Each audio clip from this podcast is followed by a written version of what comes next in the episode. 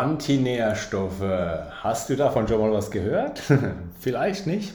Ähm, ich bin Coach Thorsten, helfe Menschen dabei, morgens voller Energie aus dem Bett zu springen, den ganzen Tag fokussiert und konzentriert seinen Aufgaben nachzugehen und abends noch Kraft und Elan für die Familie zu haben. Und heute in dieser Folge möchte ich dir einige Informationen geben zum Thema Antinährstoffe. Antinährstoffe ist die letzten ja, paar Jahre stark verbreitet geworden, auch im Hinblick auf verschiedene Autoimmunkrankheiten. Und ich habe eigentlich fast tagtäglich damit zu tun.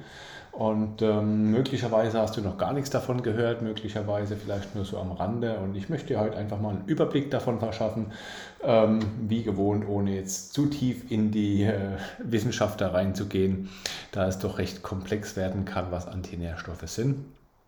Und ähm, ja, wie immer natürlich auch so ein paar äh, praktische Tipps dazu. Also, was sind erstmal Nährstoffe? Nährstoffe, klar, die kennst du, die Makronährstoffe, Kohlenhydrate, Fette, Eiweiß, die Mikronährstoffe mit Vitamine, Mineralien, Spurenelemente und so weiter. Als, ich sage mal, kleine Bestandteile an Nährstoffen. Und Antinährstoff ist quasi das Gegenteil davon. Nur was genau verstehst du darunter oder versteht man darunter?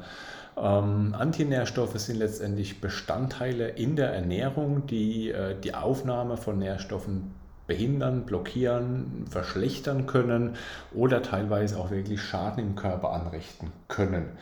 Ähm, Antinährstoffe ist so der Überbegriff von verschiedenen Unterarten von ähm, diesen Antinährstoffen. Und ähm, die findest du überwiegend in pflanzlichen Bestandteilen, neuerdings leider allerdings auch irgendwo natürlich in tierischen Produkten, vor allem wenn diese tierischen Produkte aus Massentierhaltung kommen.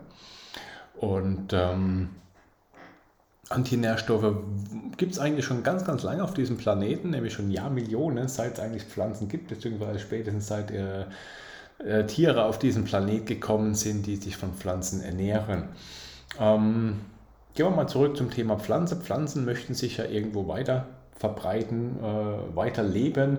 Die können nicht wie wir Menschen oder Tiere einfach davonrennen oder sich dem Kampf stellen, sondern die sind ja festgewurzelt.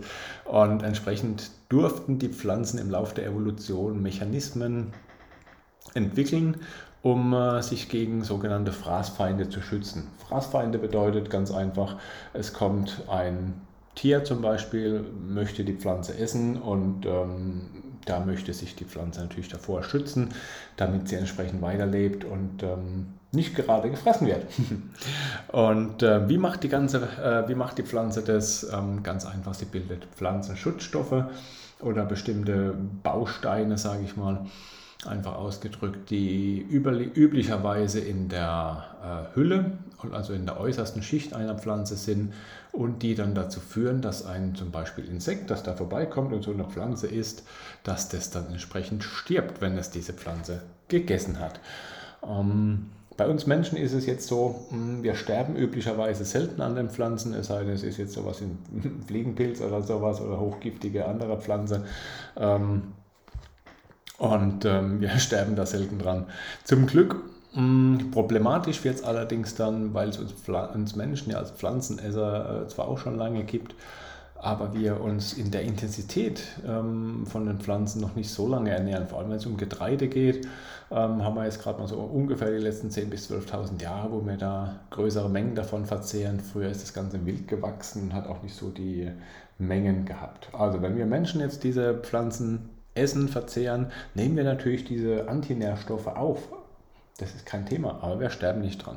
Problem, problematisch wird es jetzt halt, wenn wir sehr viele davon essen und ähm, davon immer mal wieder, vielleicht sogar tagtäglich bestimmte Antinährstoffe in den Körper reinbringen. Und dann kann das eben dazu führen, dass ähm, andere Nährstoffe nicht aufgenommen werden. Das heißt, dass die Aufnahme bestimmter Mikronährstoffe, Vitamine, Mineralien behindert, blockiert wird, entsprechend weniger im Körper ankommen in dem, äh, in, im Verdauungstrakt beziehungsweise dass entsprechend auch Gewebe geschädigt wird. Hier ist natürlich wie so oft mal wieder der Darm im Vordergrund. Das heißt, der Darm ist, wie du wahrscheinlich schon weißt, wenn du mich länger verfolgst, das Zentrum der Gesundheit und ähm, in meinen Coachings auch immer mit die erste Anlaufstelle, die ähm, wir angehen. Und der Darm ähm, ist aber irgendwo auch relativ empfindlich. Einerseits robust, andererseits empfindlich. Wenn du dir zum Beispiel die Darmschleimhaut anschaust, die ist gerade mal eine Zelle dick und wird alle vier, fünf Tage komplett erneuert, äh, weil die Zellen da entsprechend schon ähm, aufgebraucht sind sozusagen oder ihren Job erfüllt haben. Und kommen da jetzt ganz, ganz viele Antinährstoffe immer in regelmäßiger Anzahl in den Körper rein. Und dann äh, kann es passieren, dass der Darm hier geschädigt wird, dass es Probleme gibt, dass die Darmschleimhaut zum Beispiel abgebaut wird, dass die ähm, sogenannten Tight Junctions, die nenne ich ganz gern die Wächter, die ähm, aufpassen sollen, dass wirklich nur gute Nahrungsbestandteile ins Körperinnere kommen und die bösen Bestandteile wie auch Pestizide zum Beispiel, dass die nicht ins Körperinnere kommen, sondern schön im Darm bleiben und dann entsprechend über die Entsorgungsvorgänge nach draußen geleitet werden. Wo findest du jetzt diese äh, Antinährstoffe? Diese Antinährstoffe sind in vielen Getreidesorten, teilweise auch im Pseudogetreide vorhanden. Ähm, Thema Gluten fällt da zum Beispiel darunter. Du findest auch sehr viele Antinährstoffe wie Lektine zum Beispiel, die recht weit verbreitet sind in den Getreidesorten, allerdings auch in äh, vielen Hüls Hülsenfrüchte, die ja auch äh, in der veganen Ernährung sehr gern ähm, gegessen werden, sehr weit verbreitet sind, aber als natürlich auch irgendwo eine gute Eiweißquelle äh, sein kann. Ähm, auch in Nüssen findest du zum Beispiel Antinährstoffe. Generell überall, wo du ähm, Pflanzen hast, hast du bestimmte Arten von Antinährstoffen, die jetzt natürlich nicht alle schädlich sind, ganz klar. Ähm, manche mehr, manche weniger. Oft ist es natürlich dann so das Thema Häufigkeit bzw. auch Verarbeitung dieser Produkte. Wenn du jetzt zum Beispiel Gluten nimmst, Gluten ist ja recht bekannt, habe ich auch schon das eine oder andere Mal erwähnt, dass das ein großes Problem sein kann und dann findest du Gluten natürlich in vielen verschiedenen Getreidesorten und ähm, wirst dann immer mal merken, dass dieses Gluten da schädlich sein kann, aber natürlich ähm, selten benutzt oder selten gegessen keine großen Probleme bereiten wird. Ähm, problematisch wird es jetzt zum Beispiel, wenn du ein hochverarbeitetes ähm, Getreide hast, wie jetzt eben den klassischen Weizen der äh, in hochverarbeiteter Variante vorhanden ist, der möglicherweise mit Glyphosat gespritzt ist und ähm, dann in Kombination ein großes Problem ist und dann relativ schnell Probleme bereiten kann. Da kommt es natürlich darauf an, was bist du für ein Stoffwechselverbrennungstyp, was hast du für die Genetik, was hast du für eine Blutgruppe, wie gut kannst du letztendlich mit diesen äh, schädigenden Stoffen umgehen, wie gut ist es deine Genetik gewöhnt und was hast du vielleicht für einen Ausgleich äh, positiver Art zu bieten, um das ganze äh, Thema nicht ganz so tragisch zu gestalten. Also da gibt es verschiedene Möglichkeiten ähm, oder mögliche Varianten. Es ist nicht per se schlecht, es ist nicht per se gut, es kommt wie so oft immer drauf an. Und ähm, ja, wie gesagt, verzehrst du jetzt diese Antinährstoffe, hauptsächlich natürlich Lektine und, und Gluten, die so die großen Baustellen sind und dann ähm, wird es natürlich in Summe auf Dauer ein Problem werden. Was kannst du jetzt tun, um die Aufnahme von diesen äh, Antinährstoffen, ich sage mal, gesünder zu gestalten? Auch da kommt es, wie gesagt, drauf an. Wenn du ein gesunder Mensch bist, dann spricht nichts dagegen, vielleicht auch mal eine herkömmliche Pizza mit Weizenmehl zu essen. Das wird dich wahrscheinlich nicht umbringen, wenn entsprechend Ausgleich da ist. Ja, wenn du jetzt vielleicht ein, zwei Mal im Monat eine, eine normale Pizza isst mit einem Weizenteig äh, und ähm, Weizenhefeteig wird das wahrscheinlich kein Problem sein. Wenn du ansonsten die anderen Tage viel äh, vielfältiges Gemüse zu dir nimmst, viel hochwertige Eiweißquellen, wird das kein Thema sein. Hast du schon Probleme mit deinem Stoffwechsel? Hast du eventuell schon Entzündungen in deinem Körper? Hast du vielleicht sogar schon eine Autoimmunkrankheit? Dann würde es Sinn machen, dass du ähm, möglicherweise über mehrere Wochen bis sogar Monate auf diese Antinährstoffe verzichtest. Wenn du jetzt äh, schon eine konkrete Krankheit hast, wie jetzt natürlich die äh, bekannte Zöliakie, also die Glutenunverträglichkeit, dann darfst du das dein Leben lang komplett aus deiner Ernährung streichen und ansonsten ist das eine Übergangssache und macht wahrscheinlich Sinn, ähm, dem Körper hier mal zwei, drei Monate Regenerationszeit zu geben und es einfach mal eine Zeit lang rauszulassen. Gerade mit dem Thema Gluten haben viele Menschen ähm, tatsächlich gute Erfahrungen gemacht, wenn sie das einfach mal ein paar Wochen schon aus ihrer Ernährung streichen, was so die ganze Energie angeht, weil Gluten auch mit äh, verantwortlich dafür sein kann, dass im Körper, im, im Darm untergra äh, unterschwellige, niedriggradige Entzündungen entstehen kann, so die sogenannten Low-Grade Inflammations. Ähm, die da vorhanden sein können, die kosten letztendlich Kraft. Das heißt, ähm, leidest du öfters an Müdigkeit, an Kopfschmerzen, an Migräne, ähm, bist schnell abgeschlagen, vielleicht auch leicht depressiv und dann kann das da mit dem Darm ein großes Thema sein dass das da mit eine Rolle spielt und gerade dann auf jeden Fall weg mit dem Gluten und achte auch immer darauf, dass du dann möglicherweise die anderen Bestandteile, äh, Lektine zum Beispiel aus ähm, den ganzen Hülsenfrüchten auch mal eine Zeit lang weglässt. Es gibt aber auch die Möglichkeit, ähm, das Ganze etwas verträglicher zu gestalten, wenn du zum Beispiel Hülsenfrüchte wie jetzt Linsen oder auch Erbsen äh, gut vorbereitest, bevor du sie isst. Und dann werden sie für viele Menschen verträglicher, weil durch das Vorbereiten dann ein Großteil der Antinährstoffe abgebaut wird. Und das kannst du zum Beispiel machen, indem du Linsen über Nacht einweichst. In, einfach in Wasser, Schüttel Wasser reinlegen und dann da die Linsen aufquellen lassen. Vielleicht zwischendurch ein, zwei Mal spülen, das heißt Wasser abschütten und äh, frisches Wasser auflegen. Sollte natürlich dann auch hier wieder ein gutes, gefiltertes, gereinigtes Wasser sein. Siehe meine vorletzte Folge, wo ich das Thema Wasser intensiv aufgegriffen hatte. Und wenn du jetzt so, so klassische Linsen wie jetzt Berglinsen zum Beispiel, die braunen oder auch Beluga-Linsen oder rote Linsen, was es da so alles gibt, wenn du die jetzt einfach äh, 24 Stunden einweichst und ein, zwei Mal spülst zwischendurch und dann werden, wird ein Großteil der Lektine abgebaut, also diese Antinährstoffe und dadurch kannst du dann die äh, Kichererbsen, die Kichererbsen sage ich schon, die Hülsenfrüchte da ähm, etwas verträglicher gestalten. Kichererbsen fliegen, äh, fallen da natürlich auch mit darunter wenn ich mich da jetzt gerade so versprochen habe.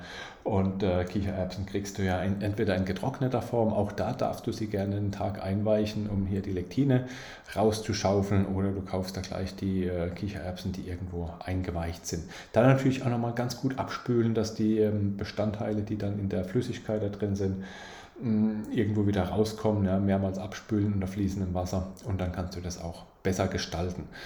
Ähm, Gluten bzw. Gliadin ähm, und das Glutenin, was ja letztendlich die Bestandteile vom, vom Gluten sind, äh, ist natürlich vor allem in Weizen, weil Weizen stark verarbeitet ist, hochgezüchtet ist, ein, ein großes Problem. Gluten findest du ja aber natürlich auch in, in Dinkel oder anderen Getreidesorten.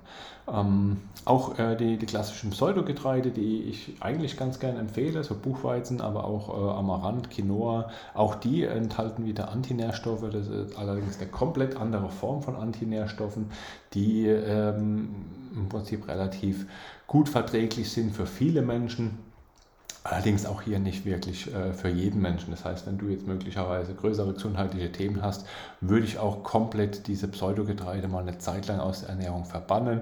Das heißt, dass du deine Ballaststoffe ähm, letztendlich über äh, viel Gemüsesorten bekommst. Ähm, Soja ist immer so ein Sonderfall. Wenn du mich länger verfolgst, weißt du, dass ich kein Freund von Soja bin. Soja enthält nämlich neben den Antinährstoffen in großer Menge auch ähm, häufig Aluminium. Aluminium steht stark im Verdacht, hier toxisch zu wirken im Körper und gerade dann in Summe von möglichen anderen Aluminiumquellen wie jetzt äh, klassischen Impfstoffen, wie jetzt äh, Deodorants, sonstige Kosmetikprodukte, kann das in Summe dann auch wieder schädigend sein. Und deswegen würde ich Soja möglichst komplett aus der Ernährung verbannen. Oder Soja gibt es ja zum Beispiel in Form von Tempeh, was dann fermentiert ist, also wenn du äh, generell die Möglichkeit hast, hier auf fermentierte äh, Getreide, Pseudogetreide zurückzugreifen und dann sind die meistens durch die Fermentierung deutlich besser verträglich und äh, ein Großteil dieser Antinährstoffe wird dann entsprechend abgebaut. Das heißt, wenn du jetzt Soja hast, was fermentiert ist in Form von Tempeh, dann ist das für die meisten Menschen ganz gut verträglich, da da nur noch Spuren von Antinährstoffen enthalten sind. Wie so oft, die Dosis macht natürlich das Gift.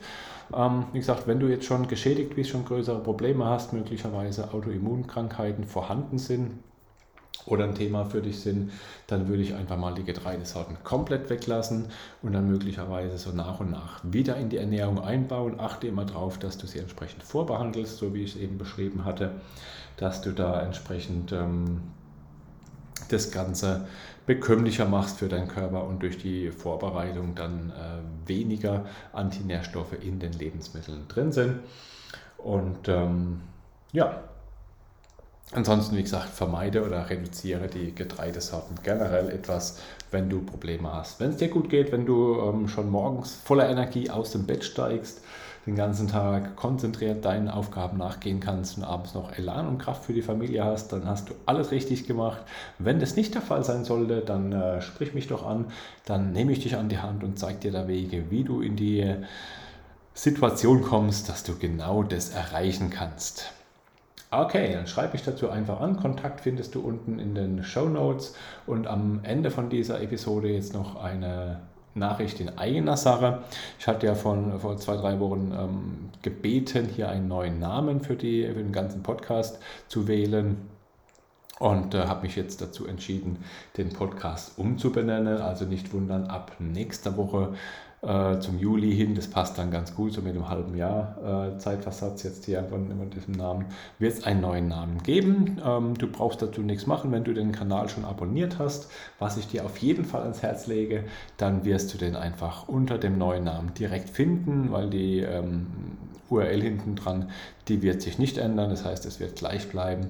Ansonsten wird es natürlich, wie gesagt, einfach einen neuen Namen geben. Sei gespannt, lass dich überraschen, wie das Ganze heißen wird. Und ähm, natürlich wird es dann auch ein neues Coverbild dazu geben, das sind wir jetzt gerade am Ausarbeiten. Und auch dazu, wenn du Fragen hast, ich dir in irgendeiner Form dabei äh, wertvolle Infos geben kann oder wenn du Themenwünsche hast für die nächsten Monate, Wochen möglicherweise oder auch einen Interviewgast bevorzugen würdest, wenn du jemanden unbedingt äh, mal als Interviewgast haben möchtest, schreib mich doch bitte an. Wie gesagt, Kontakt findest du unten und ich bedanke mich bei dir wieder recht herzlich fürs Reinhören. Lass mir bitte auf jeden Fall auch auf äh, Apple Podcast noch eine Bewertung da, 5-Sterne-Rezension und äh, abonniere den Kanal, damit du auch weiterhin informiert bleibst, wenn es was Neues gibt. Ich bedanke mich bei dir recht herzlich. Ich wünsche dir einen sensationellen Tag, Woche und Abend, je nachdem, wann du die Folge hörst. Bis bald.